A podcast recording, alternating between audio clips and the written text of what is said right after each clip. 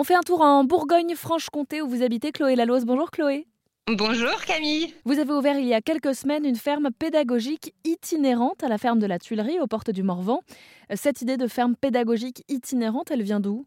Alors, quand on a acheté la tuilerie, euh, donc il n'y a pas très longtemps, c'est assez récent, on est arrivé euh, en janvier, donc il y a bientôt un an et demi.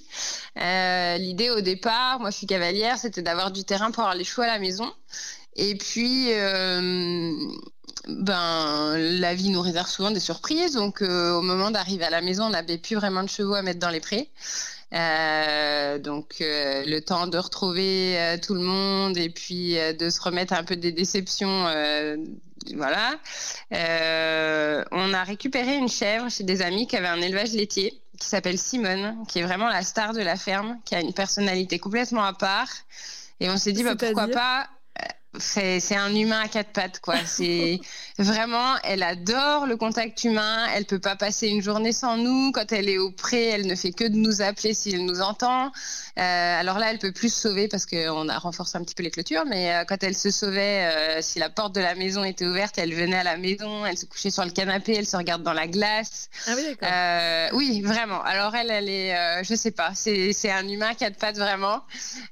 Et elle est énormément dans le partage, on peut tout lui faire faire. Euh, elle a une confiance en nous qui est extraordinaire et on a l'impression que rien ne la stresse.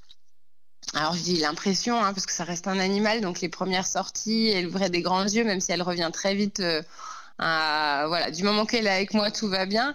Mais euh, voilà, et, c'est vrai que la rencontre avec cette chèvre, c'était tellement incroyable qu'après nous est venue une idée d'avoir d'autres animaux.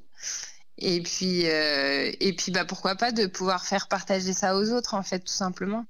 Je trouvais ça tellement magique, je me suis dit, il faut pas que je garde que pour moi, quoi. Et je crois qu'à terme, cette ferme pédagogique ne sera pas qu'itinérante, puisque vous avez aussi le projet euh, d'accueillir le public chez vous, mais il faut faire un peu de travaux avant ça.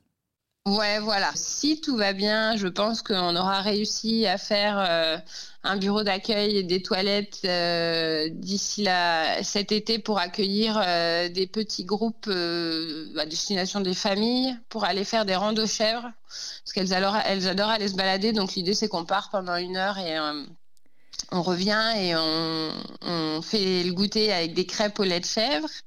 Et puis euh, le matin, le nourrissage des animaux, un peu, euh, on s'occupe des animaux en mode petit fermier.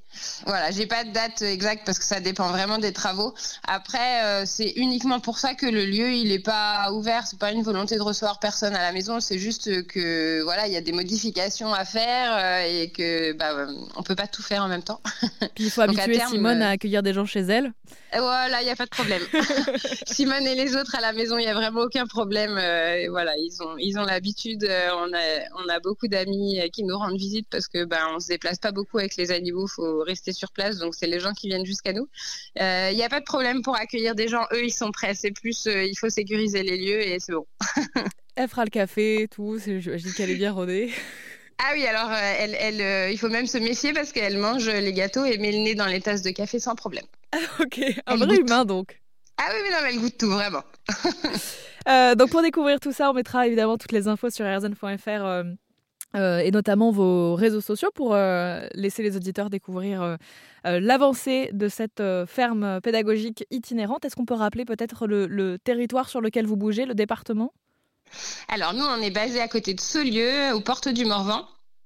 Et l'idée, c'est qu'on a un rayon à peu près d'une heure, une heure, une heure et demie de route autour de nous. Eh bien, c'est noté. Merci beaucoup, Chloé. Bah, je vous en prie, c'est moi qui vous remercie.